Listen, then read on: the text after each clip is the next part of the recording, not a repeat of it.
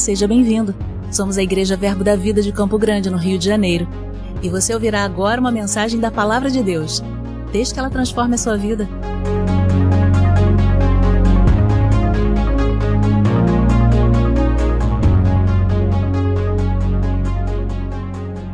Aleluia, graça e paz, querido, boa noite. Boa noite.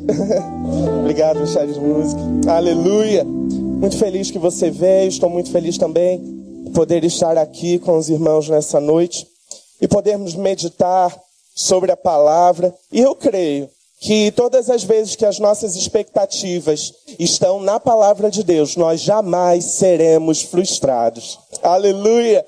Existe sempre algo novo. Mesmo quando nós já lemos uma mesma passagem pela quinta, sexta, sétima vez, não importa. A palavra de Deus, ela sempre nos acrescenta algo. E eu tenho certeza que nessa noite, contanto que as nossas expectativas estejam no lugar certo, nós seremos acrescentados e receberemos algo novo e fresco do céu, porque assim é o nosso bom Pai Celestial que nos deu a Sua palavra para ser o nosso pão diário, a nossa força.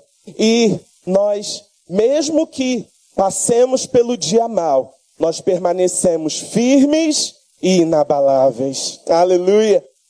Sabe, querido, é, a palavra de Deus, ela nos ensina que nós fomos feitos nova criatura. Amém?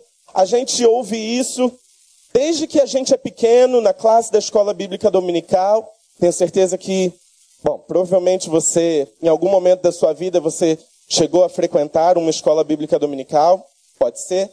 E é, lá a gente costuma muitas vezes né, decorar alguns versículos, pelo menos com as crianças, né? A gente procura sempre repetir, repetir, repetir, para que quando a criança saia dali, ela possa se lembrar mais tarde de alguns versículos. E existe um versículo que a gente acaba aprendendo desde muito cedo, que é aquele versículo de 2 Coríntios, capítulo 5, versículo 17. E se você sabe, repita comigo, que diz: Se alguém está em Cristo, nova criatura é, as coisas velhas já passaram, eis que tudo se fez novo. Né? A gente aprende e muitas vezes né, o fato de isso vir tão cedo para nós como realidade na nossa vida, acaba que às vezes a gente perde algumas preciosidades da revelação que estão em versículos tão simples como esse, que a gente aprende mesmo tão pequeno. E essa passagem, ela nos fala sobre aquilo que Cristo fez por nós, sobre nós sermos inseridos numa nova realidade, de maneira que a nossa vida pode ser dividida em antes e depois de Cristo. Antes de Cristo, eu posso ter passado por muitas coisas, posso ter vivido muitas experiências negativas, posso ter sofrido traumas, posso ter feito coisas que às vezes não temos nem coragem de dizer em voz alta. Mas esse versículo diz que quando nós aceitamos e recebemos Cristo em nossa vida, não importa o que eu tenha feito antes daquele dia, do que no que diz respeito à parte de Deus, nós estamos perdoados perdoados e habilitados a escrever uma nova história.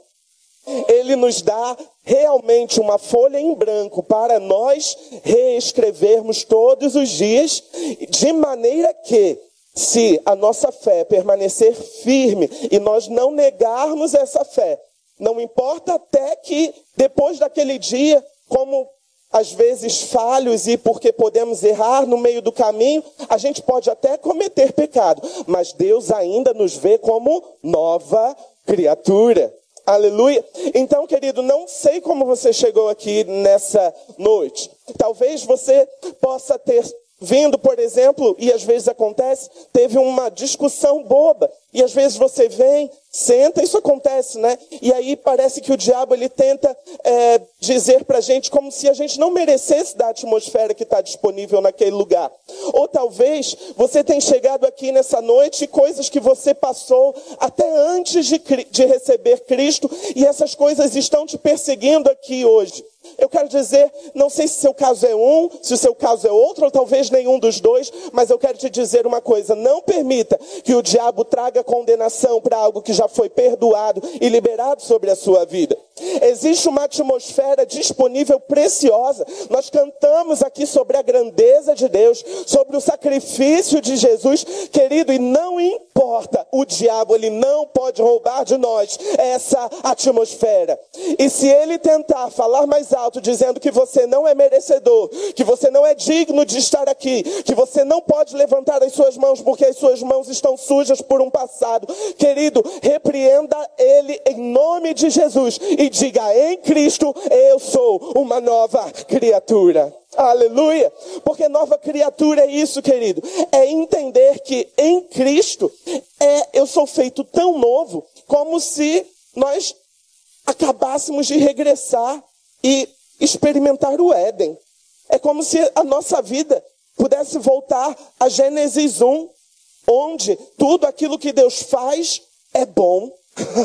Aleluia. Então, nós podemos olhar para a nossa vida e experimentar da bondade de Deus todos os dias, sabe? E entender que ser uma nova criatura é poder voltar a Gênesis capítulo 1. Isso é tão poderoso que a gente pode falar sobre prosperidade divina e a gente pode voltar para Gênesis 1 e ver lá como, como Deus preparou tudo bom e perfeito para o homem.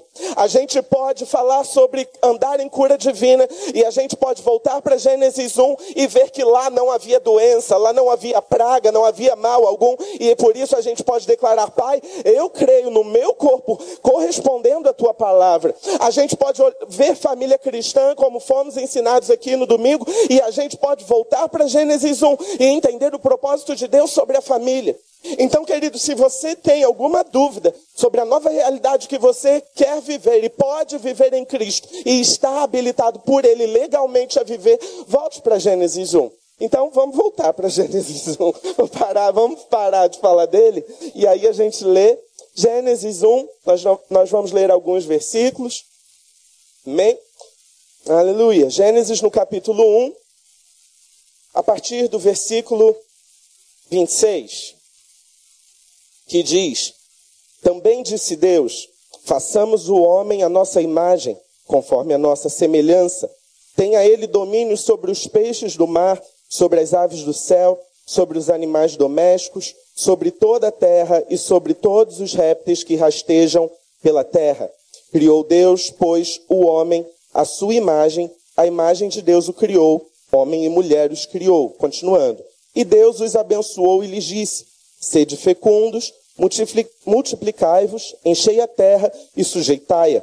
Dominai sobre os peixes do mar, sobre as aves dos céus e sobre todo animal que rasteja pela terra. E disse Deus ainda: Eis que vos tenho dado todas as ervas que dão semente e se acham na superfície de toda a terra, e todas as árvores em que há fruto que dê semente, isso vos será para mantimento.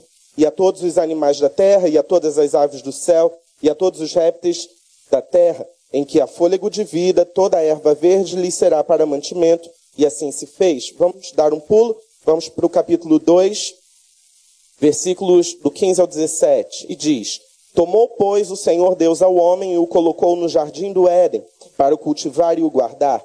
E o Senhor Deus lhe deu esta ordem: De toda árvore do jardim comerás livremente, mas da árvore do conhecimento do bem e do mal não comerás, porque no dia em que dela comeres, certamente morrerás. Vamos pular mais uma vez. Você lembrou do pastor Josias, não lembrou? Capítulo 3, versículo 1, diz assim: Mas a serpente, mais sagaz que todos os animais selváticos que o Senhor Deus tinha feito, Disse a mulher: É assim que Deus disse: Não comereis de toda árvore do jardim? Respondeu-lhe a mulher: Do fruto das árvores do jardim podemos comer, mas do fruto da árvore que está no meio do jardim, disse Deus: Dele não comereis, nem tocareis nele, para que não morrais. 4. Então a serpente disse à mulher: É certo que não morrereis, porque Deus sabe que no dia em que dele comerdes, se vos abrirão os olhos, e como Deus, sereis conhecedores do bem e do mal. Vendo a mulher que a árvore era boa para se comer, agradável aos olhos, e árvore desejável para dar entendimento, tomou-lhe do fruto e comeu, e deu também ao marido, e ele comeu. Abriram-se então e fizeram cintas para si. quando ouviram a voz do Senhor Deus que andava no jardim pela viração do dia, esconderam-se da presença do Senhor Deus, o homem e sua mulher, porque em, por entre as árvores do jardim. E chamou o Senhor Deus ao homem e lhe perguntou: Onde estás? Ele respondeu: Ouvi a tua voz no jardim, e porque estava nu, tive medo e me escondi. Nós fizemos né, um, um recorte para poder contar essa história que provavelmente você já sabe, mas porque eu quero pegar alguns detalhes que estão ao longo de todos esses versículos. Bom, nós vemos nessa passagem que Deus, é, pelo menos é o que eu quero chamar a atenção para você, de você nessa noite, é que nesses textos que nós lemos, tem duas coisas que estão muito claras e, e eu gostaria de ressaltá-las para você nessa noite.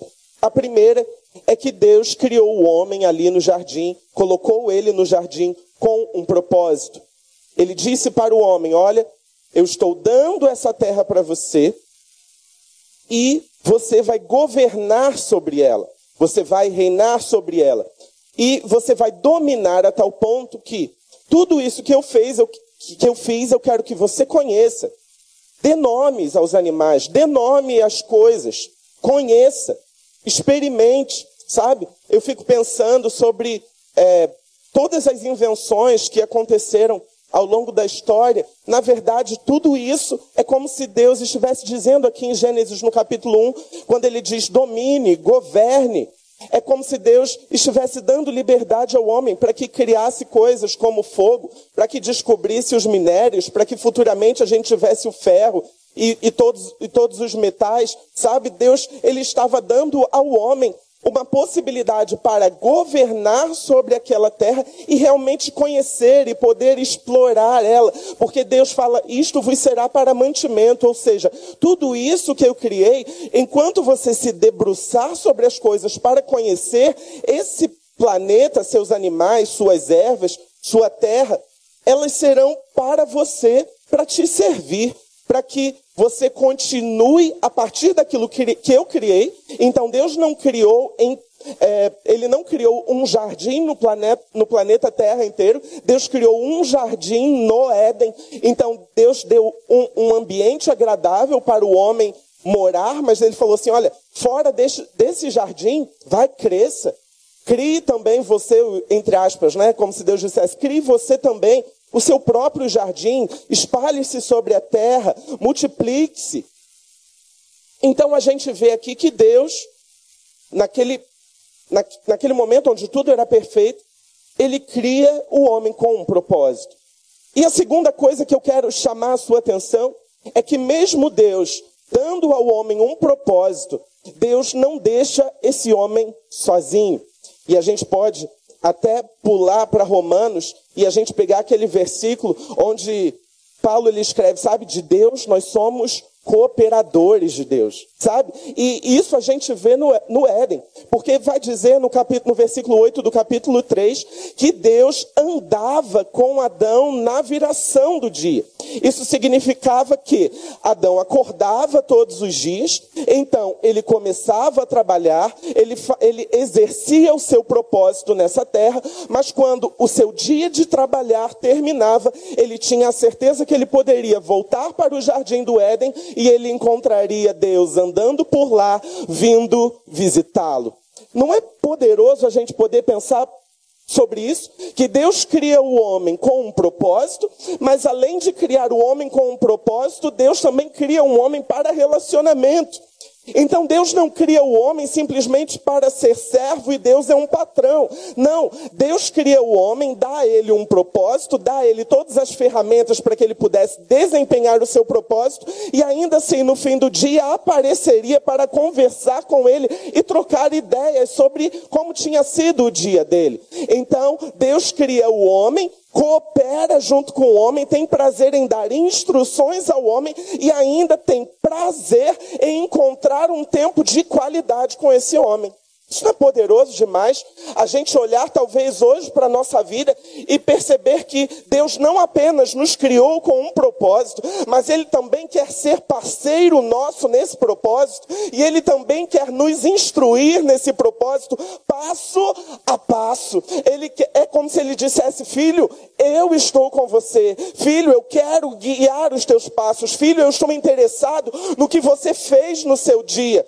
Sabe, às vezes a gente acha que a gente pode e precisa passar esse por esse mundo e por essa vida, enfrentando tudo sozinho. Mas esse não é o plano e nem a vontade de Deus. Sabe, Deus ele quer ter um encontro com você toda a viração do dia, para saber como foi o seu dia e você ter prazer nele e falar: "Deus, muito obrigado pela tua bondade, porque eu vi a tua boa e poderosa mão sobre o meu dia". E talvez aquele dia possa até não ter sido assim tão bom, mas encontrar nele refúgio, encontrar nele segurança, nele a revelação da palavra e a estratégia certa para você vencer aquele dia mal. Por quê? Porque Deus te criou com um propósito e Ele está interessado que você exerça o seu propósito e Ele também tem interesse em ter um relacionamento e tempo de qualidade com você. Olha que precioso, querido, a gente poder pegar isso para nós. E isso, né? Eu, eu gosto sempre de abrir esse parênteses quando eu falo sobre isso, porque aqui ele dá uma distinção, né? Eu te criei com um propósito, trabalhe sobre esse propósito, e Deus ele vem na viração do dia e se encontra com esse homem. Então, eu entendo até como Deus, ele é organizado.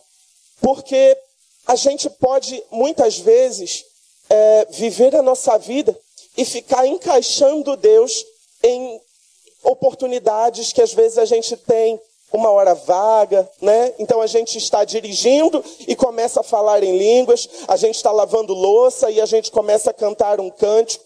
Sabe? Eu não vou dizer para você que isso é errado, até porque toda hora é uma ótima hora para você orar em línguas, toda hora é uma, é uma hora ótima para você cantar um louvor ao Senhor. Mas sabe que Deus, Ele quer que você tenha um tempo certo de encontro com Ele. Sabe?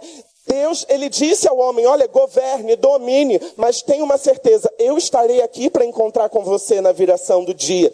Sabe? A gente tem que parar de ficar encaixando Deus nas nossas pequenas horas vagas, naquela hora onde eu estou dirigindo, onde eu estou lavando louça, quando na verdade Deus quer encontrar, ter um encontro de verdade com a gente na viração do dia, onde a gente pode deixar de experimentar de um Deus que é onipresente e que até habita dentro de nós, essa é uma certeza que nós temos como filho, mas poder experimentar do nosso secreto de uma presença que se manifesta, que muda a atmosfera, aquela atmosfera fica densa, então a gente se prostra quando a gente tem que se prostrar e a gente pode provar de um Deus que é bom, que é poderoso e que quer dizer boas coisas e boas instruções aos seus filhos. Aleluia!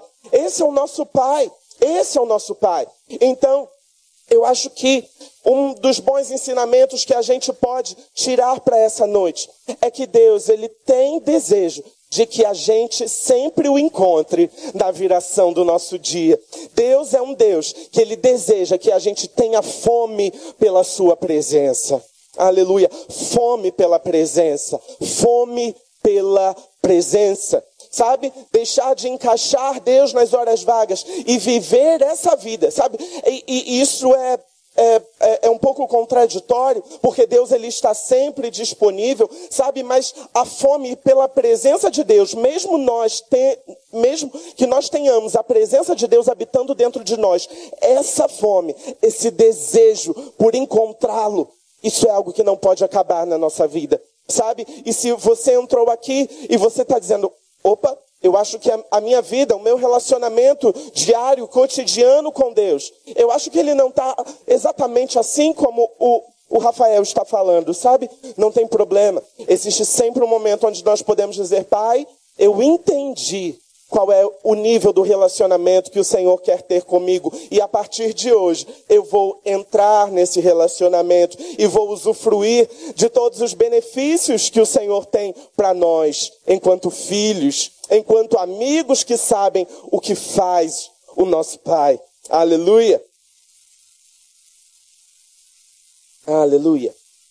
E a gente vê nessa passagem de Gênesis 1 que o pecado ele acontece por causa porque o homem, é claro, né, o pecado ele traz a separação, mas uma das causas para que o pecado tenha sido consumado ali em Gênesis, no capítulo 3, como nós vimos, é que o homem desconsiderou a presença de Deus.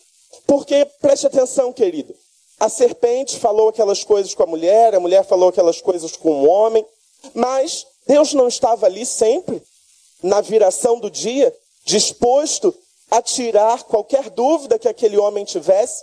Então houve um momento onde deliberadamente aquele homem decidiu ignorar as vantagens de ter a presença e poder decidir acerca da sua vida pela sua própria consciência, pela sua própria racionalidade. Então, quando Deus passeia pelo jardim e pergunta para o homem onde você está, essa, essa noção de pecado ecoa forte. Porque é claro que a gente sabe que essa passagem fala sobre um homem que se desconectou espiritualmente de Deus, que decaiu, mas fala também sobre um homem que não considerou a presença. E nós não podemos ser esses homens que desconsideram a presença. Porque, como nós vimos, o aviso de Deus para aqueles homens é que no dia que eles provarem daquele fruto, morrendo, eles morreriam. Ou seja, a presença de Deus é a fonte de vida.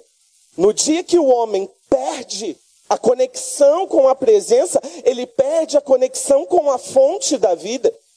E é curioso isso, mas quando a gente vai para Gênesis 5, e a gente vê lá a genealogia de Adão, a gente vai ver fulano 840 anos, ciclano 930 anos. Por quê? Porque o homem ele foi feito para ser eterno, mas na medida que o pecado entrou no mundo e o homem se desconectou com Deus, a gente vê no, em, em Salmo no capítulo 90, no versículo 10, que é sorte o homem chegar aos 70 e se ele chegar aos 80, está fazendo hora extra.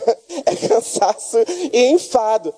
Fica tranquilo, se você está fazendo hora extra, a melhoria, a qualidade de vida melhorou muito, então essa passagem não é exatamente assim, né? A gente tem que atualizar ela para a realidade da nossa saúde, né? Então hoje nós podemos viver muito e com muita qualidade de vida, até porque a presença ela foi restituída e nós podemos declarar saúde divina sobre nós. Amém? A nossa realidade não é a realidade do salmista ali no Salmo de número 90. Então, pode fazer hora extra que Deus é um bom pagador. Amém? Aleluia. Aleluia. E então a gente vê aqui que a presença de Deus, ela é essa fonte de vida.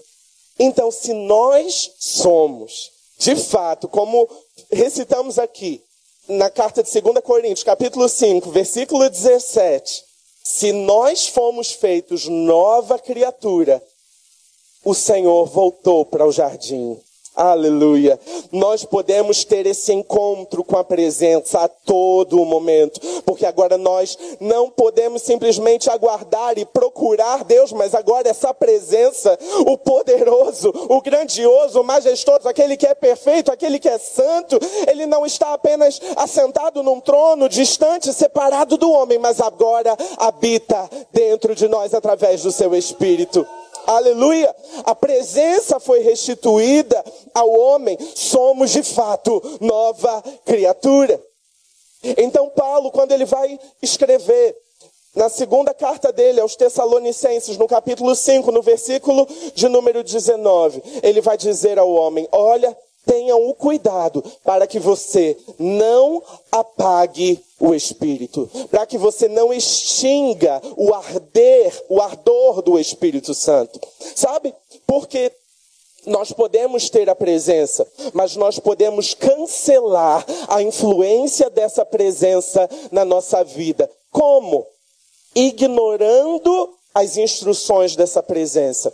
O Espírito Santo diz lá em Tiago que ele tem ciúmes de nós. Esse ciúmes, querido, fala de um, um espírito que no que depende de, no que depende dele, está sempre disposto a vir ao nosso encontro, mas nós temos que dar um passo na mesma direção para provarmos os benefícios dessa presença. E outra forma de você não provar dessa presença é pecando. Isso pode fazer com que a influência se perca, diminua e diminua, diminua, sabe? Esse não apagar o espírito, ele fala sobre como uma candeia. Sabe, quando você tem uma vela ao redor de um vidro, e esse apagar o espírito não é necessariamente o espírito sair, mas tem a ver com você sujar aquele vidro que envolve aquela vela, de maneira que aquele fogo, aquela presença, aquele arder perde a sua capacidade de brilhar, porque foi ofuscada. Sabe? Essa não deve ser a nossa postura. Porque se nós temos uma presença, um fogo que arde dentro de nós, querido, nós temos que fazer brilhar. Nós temos que honrar essa presença. Nós temos que viver todos os dias anelando pelos direcionamentos, querendo ouvir as instruções, sabe? Porque o nosso Deus, o nosso Pai, que é perfeito, ele quer ter relacionamento e tempo de qualidade conosco. Aquele que é perfeito, aquele que é eterno, aquele que que não há sombra de variação. Ele está dizendo, filho, no que depender de mim, você sempre estará em mim e eu em você. A questão é se nós estamos dando esse passo na mesma direção das intenções do nosso Pai para as nossas vidas. Aleluia. Sabe, mas na nossa vida, mesmo nós, mesmo que a gente tenha esse canal de comunicação aberto, pode ser que vez ou outra a gente erre. Porque nem sempre quando a gente erra, nós estamos necessariamente pecando. Vou dar um exemplo. Então, por exemplo, vou dar um, um, um, exemplo bem bobinho. É, se você pegar seu GPS, tentar até seguir as instruções, mas por algum descuido ele te mandou virar à esquerda e você virou uma rua antes, isso não acontece com a gente o tempo todo. Você errou. Foi um pecado? Não, você errou. Você entendeu mal aquilo ali. Foi um erro. Mas, naquilo que diz respeito à nossa, à nossa vida, erros têm consequências muito mais graves que muitas vezes nós entrarmos numa rua errada, não é verdade? E muitas vezes, querido, nós podemos aprender com os nossos erros e a verdade é que quando a gente aprende com um erro, muitas vezes a gente aprende bem e às vezes é tão traumático que a gente nunca mais esquece para não errar novamente. Mas eu quero te dizer uma coisa: quando nós temos a presença de Deus, nós não precisamos aprender errando. Nós podemos aprender ouvindo as instruções de Deus para as nossas vidas, e isso vai nos livrar de, da consequência de muito erro nas nossas vidas. Sabe, no Salmo de número 32, no versículo 8, o salmista ele vai dizer assim: Ensinar-te, instruir-te-ei, e ensinar-te-ei sob as minhas vistas, te darei conselho. Esse versículo, querido, é tão lindo, porque ele fala de um Deus que está nos guiando passo a passo, como se dissesse: Olha, eu estou atento a todos os seus passos, dizendo quase que como um GPS: vira à esquerda, daqui a 600 metros, saída tal à direita, sabe? Porque é assim: Deus não está perdendo o teu percurso de vista. Ele está atento a cada passo, a cada decisão, a cada negócio. A cada decisão que você toma para a tua família, cada direcionamento, Deus, ele tem prazer em responder. Por isso nós devemos sempre, sempre aproveitar desse Deus que se encontra conosco na viração do dia. Por quê? Porque ele não enviou o seu filho Jesus para restaurar essa aliança, para que hoje ele ficasse mudo, de silêncio. não, Sabe? Quando às vezes alguém erra com a gente, a gente pode, né, por alguma carnalidade, dizer para essa pessoa: olha, não me procura ainda não, porque eu ainda não digeri muito bem o que você fez. Porque é a carnalidade do homem. Mas sabe que Deus ele não é carnal? Deus ele não está virando a cara para você quando você tem prazer na presença dele. Eu quero dizer, querido, se hoje você está enfrentando alguma situação em que você precisa de resposta de Deus, Deus não vai fazer silêncio nem pirraça com você. Ele não vai dizer, você não me procurou até agora, então eu vou, vou ficar aqui de silêncio. Daqui a uma semana eu te respondo. Não. Se nós passamos a ter prazer na presença de Deus, na medida que nós damos o nosso passo, nós vamos encontrar Deus aonde Ele sempre esteve. Aleluia! Aleluia! Aleluia! Porque Deus foi restituído ao nosso jardim, ao lugar do encontro, ao lugar onde nós podemos ouvir e ser ouvidos. Sermos ouvidos e ouvi-lo também falar conosco. Aleluia. Então, muitas vezes, o nosso momento de oração, ele tem que parar de ser um monólogo e passar a ser um diálogo. Nós temos que, às vezes, nós somos apressados na nossa oração. Nós dobramos o nosso joelho ou caminhamos pelo nosso quarto, seja lá a maneira como você ora, e nós começamos, ai Deus, onde o Senhor estava, que não viu isso, que não viu aquilo. E às vezes as nossas orações acabam se transformando em desabafos. E aí, quando você termina de desabafar, você fala em nome de Jesus, amém, levanta e sai. Sabe, mas não deve ser assim o nosso momento de oração. Sabe, às vezes você pode até estar passando por um dia mal, onde o seu desejo é provar de um relacionamento onde você fala algumas coisas, sabe, mas você tem que permitir também que o Espírito Santo ele comece a trazer à sua mente a, a, palavra de Deus que já está dentro de você e permitir que o Espírito Santo comece a te lembrar as verdades preciosas da palavra que já estão aí dentro.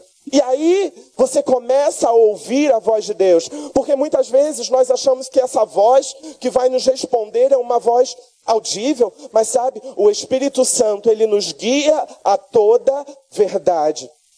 A gente tem que parar no nosso relacionamento com Deus de acreditar em bibliomancia. Bibliomancia, querida, é quando a gente pega a Bíblia. Se você já fez isso, eu quero dizer que é possível até que Deus já tenha falado com você desse jeito. Mas foi pela misericórdia. Porque Ele não queria. Bibliomancia é quando você pega a tua Bíblia, aí faz assim.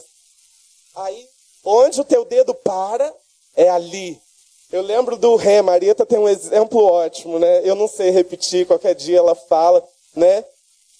Do Judas, né? Vai lá, né? se enforca, faz, faz logo, faz depressa.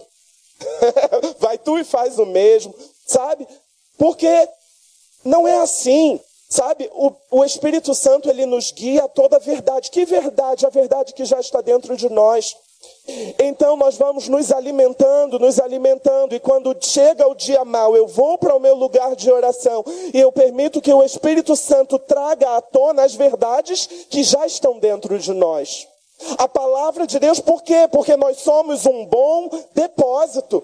Então nós vamos estabelecendo coisas dentro de nós. E quando chega a hora certa, o Espírito Santo, ele faz nascer a instrução certa. Essa instrução que já esteve dentro de nós o tempo todo. Então talvez daqui a pouco nós vamos te dar um tempo para orar e talvez você não ouça a voz audível de Deus como uma voz de trovão falando com você aqui nessa noite, mas eu quero te dizer que o Espírito tem verdades preciosas que já estão dentro de você. Você tem ouvido uma boa palavra aqui nesse lugar, você está cheio da revelação de Deus. Aleluia. O que você precisa fazer? Provar do silêncio no seu momento de oração. Sabe, nós estávamos conversando no, no nosso no grupo de conexão de jovens e ali surgiu, né, um momento a gente falou, sabe quanto tempo? Às vezes a gente não para para ouvir a opinião de Deus acerca das nossas decisões profissionais, por exemplo, acerca de fechar um negócio, estabelecer uma sociedade, estabelecer uma nova parceria. Às vezes nós somos tão rápidos em agir com a nossa razão que nós estamos perdendo a oportunidade de saber qual é a opinião de Deus a respeito das coisas que nós fazemos. Aleluia. E não precisa ser assim.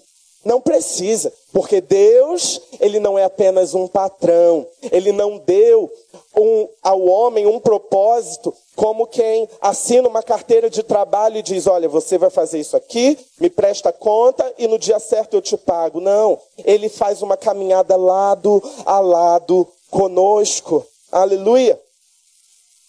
Eu queria, nessa. Bom, acho que a gente pode ler, ainda tem um tempinho. Abra sua Bíblia em Ruth. Ruth fica ali depois de Juízes, bem no, no início. Ruth no capítulo 1.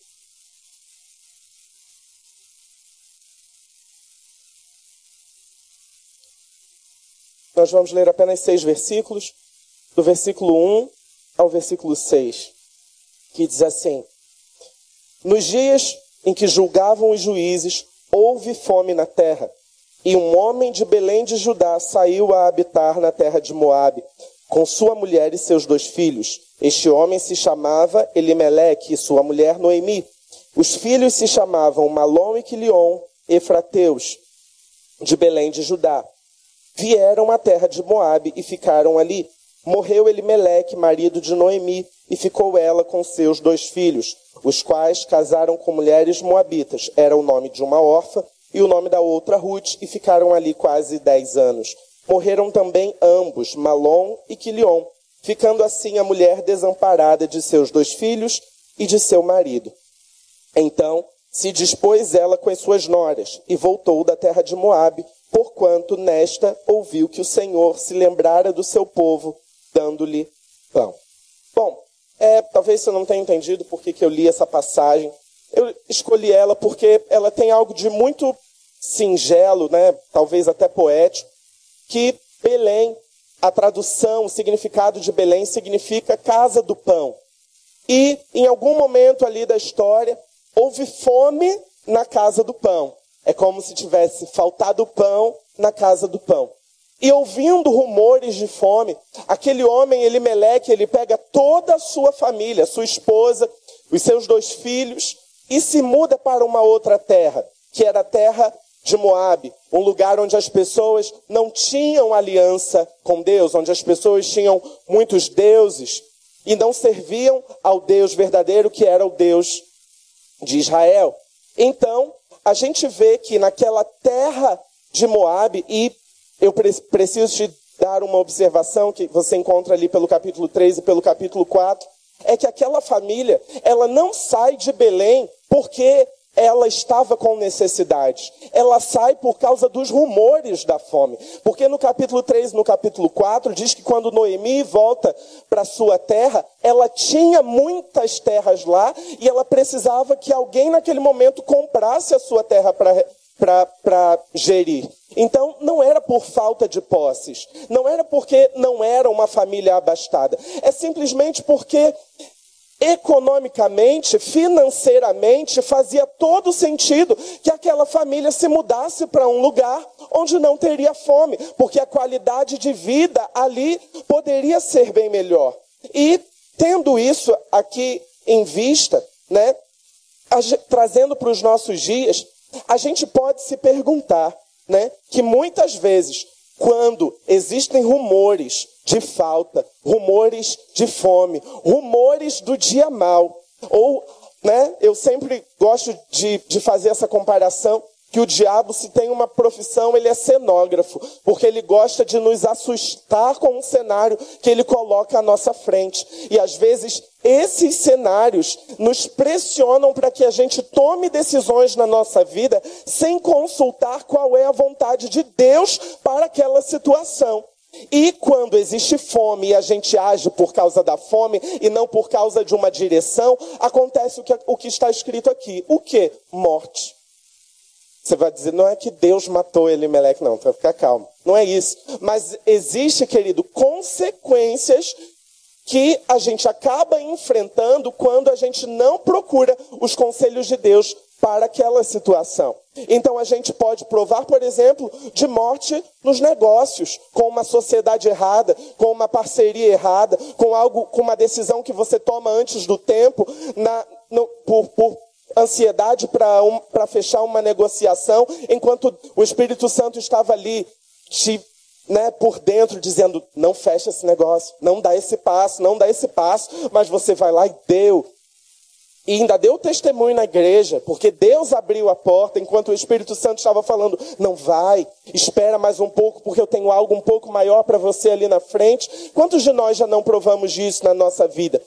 No livro, se eu não me engano, é no Crescendo Espiritualmente, Kenneth Reagan ele vai dizer sobre uma família onde uma esposa sofria com uma grave doença e com uma série com uma séria crise no casamento e ele cuidou daquela família. Aquela mulher foi curada, o casamento foi restaurado. E depois de um tempo, aquele homem ele recebe uma promoção para se mudar para uma outra cidade. E o Kenneth Reagan ele chega para aquele homem e diz: Olha, lá nesse lugar tem uma igreja dessa nossa mesma denominação. E aquele homem diz: Não, não tem não. Mas só pode ter sido Deus que abriu essa porta. E aquele homem, ele se muda com toda a sua família para aquela outra cidade, desconsiderando o conselho que havia para eles naquele momento, sabe? E aquela mulher ficou doente novamente. A crise no casamento voltou. Por quê? Por causa de uma escolha errada. Sabe, nós não precisamos, querido, eu quero novamente dizer isso para você. Nós não precisamos padecer por escolhas erradas quando nós temos um Deus que está, ele, ele está, ai, me faltou a palavra, mas ele está atento a nos guiar passo a passo. O Salmo de número 119, no versículo 105, ele diz: Lâmpada para os meus pés é a tua palavra, mas também ela é luz para o meu caminho. Sabe? O Senhor ele não quer apenas te revelar o teu próximo passo, mas ele quer dizer também aonde você vai chegar. Aleluia. Aleluia. E isso está disponível para você. Isso está disponível para você. Você não precisa passar por fome da presença, porque a presença foi restaurada para você. Você não precisa viver em silêncio enquanto Deus tem respostas para você.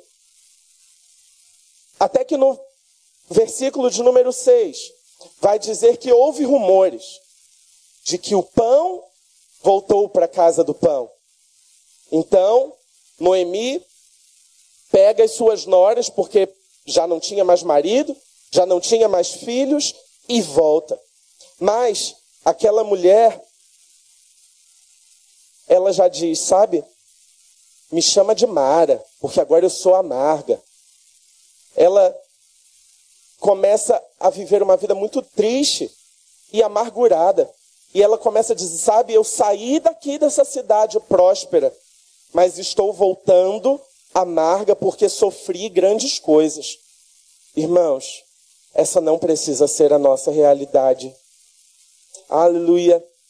Talvez essa palavra seja para alguém aqui como alerta, alguém que está precisando tomar uma decisão importante. E o Senhor está dizendo: não se precipite. Aleluia. Aleluia. Não se precipite. Você pode ficar de pé? Eu não, não acabei ainda. Eu gostaria de chamar o Ministério de Música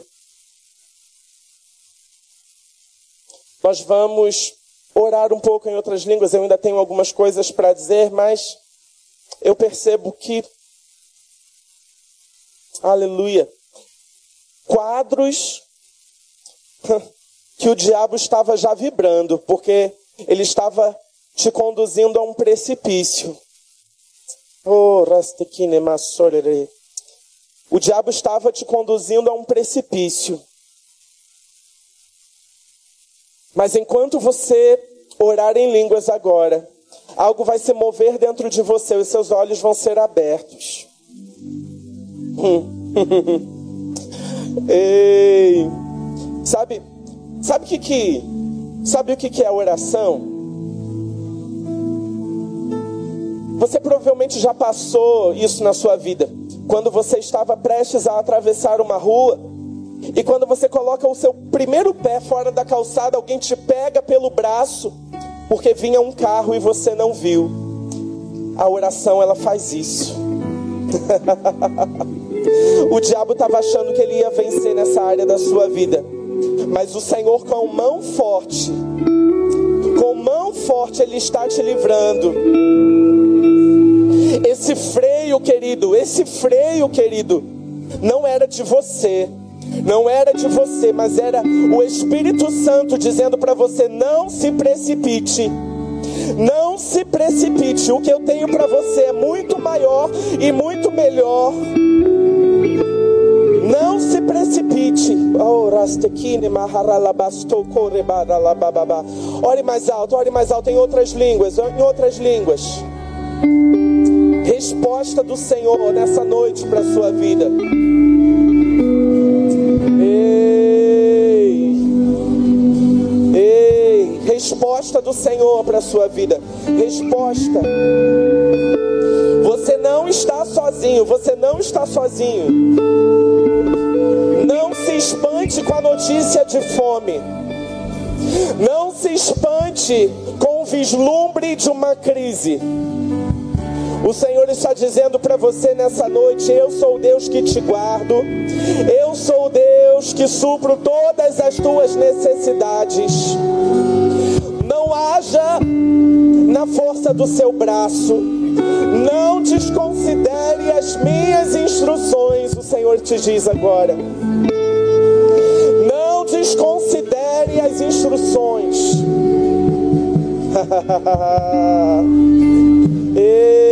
Este kine maharra la baba basore kere bara la baba site kere deste.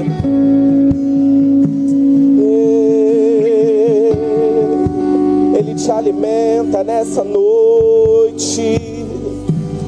Ele te alimenta nessa noite. Puxe, puxe, puxe das profundezas de Deus. Quando você ora em outras línguas, o Espírito que sonda as profundezas de Deus traz para o teu espírito as revelações mais profundas de Deus. A evidência do batismo com o Espírito Santo é o falar em línguas. E o falar em línguas é uma ferramenta que o próprio Deus te dá para que você não morra de fome quando você estiver você estiver achando se sentindo fraco, sem força, sem vigor, é a oração em línguas que faz você ouvir a voz de Deus mais alto que qualquer sentimento, mais alto que qualquer emoção.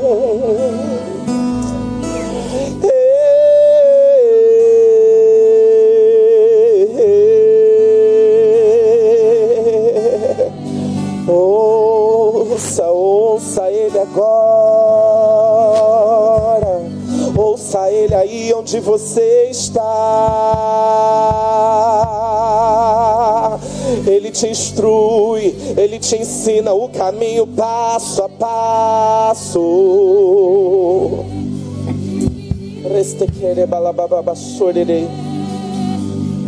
Hum.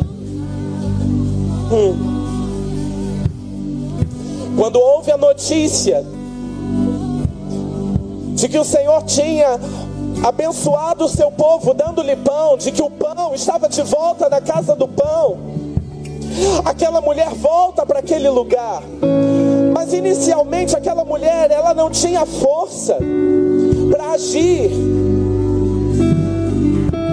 Sabe, talvez você tenha entrado aqui frustrado demais e sem força para dar esse passo que eu estou dizendo que você precisa dar. E é nessa hora que a igreja do Senhor entra em ação. Porque Noemi precisou ter uma Ruth na vida dela. Lembre-se você quantas Ruths você já precisou na sua vida.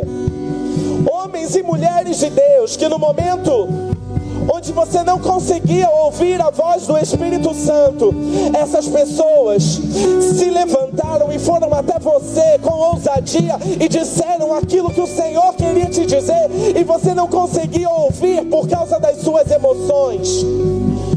Você pode olhar para trás e reconhecer vários momentos onde pessoas se levantaram como canais e instrumentos de Deus para a sua vida. Mas eu quero dizer que nessa hora o Senhor te levanta para alimentar pessoas, para levantar pessoas. O Senhor levanta uma igreja para ser como Ruth para outras pessoas.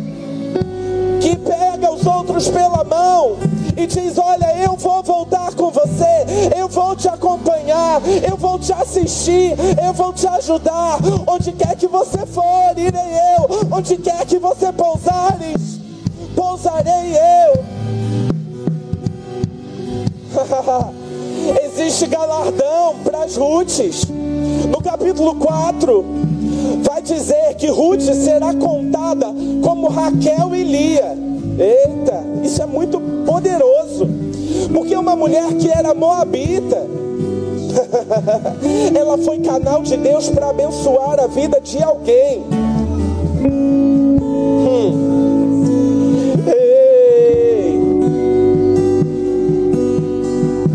Quero dizer para você: se você está vendo alguém, seja na sua família, seja no seu trabalho, alguém que está nesse quadro, como eu acabei de dizer para você, prestes a dar um passo a um precipício, o Senhor está dizendo: filho, abra os olhos e abra a sua boca e declare a palavra sobre essas pessoas. Diga para elas a vontade de Deus. Pegue elas pela mão e resplandeça a luz de Cristo. Seja Ruth para alguém, alguém que foi alimentado para alimentar a outras pessoas, alguém que foi abençoado para abençoar a outras pessoas, alguém que foi alcançado para alcançar outras pessoas.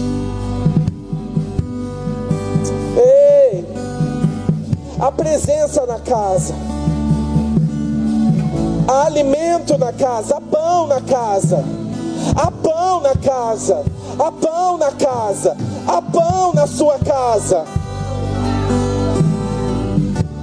A Bíblia vai dizer que a arca esteve na casa de Abinadab por 20 anos e nada aconteceu naquela casa.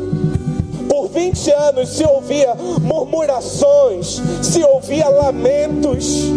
Por 20 anos, porque é a religiosidade.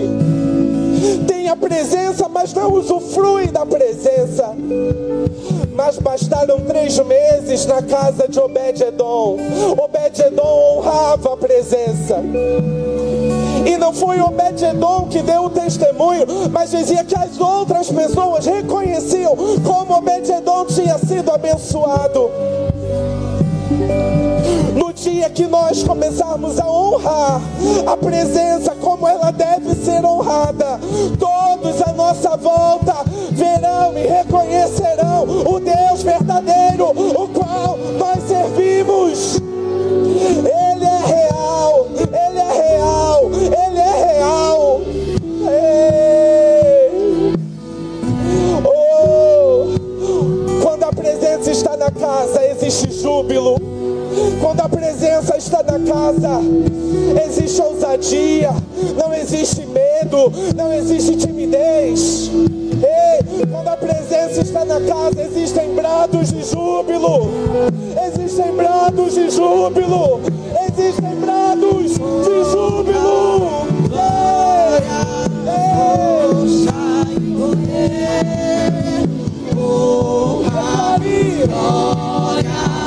força e poder, honra, glória, força e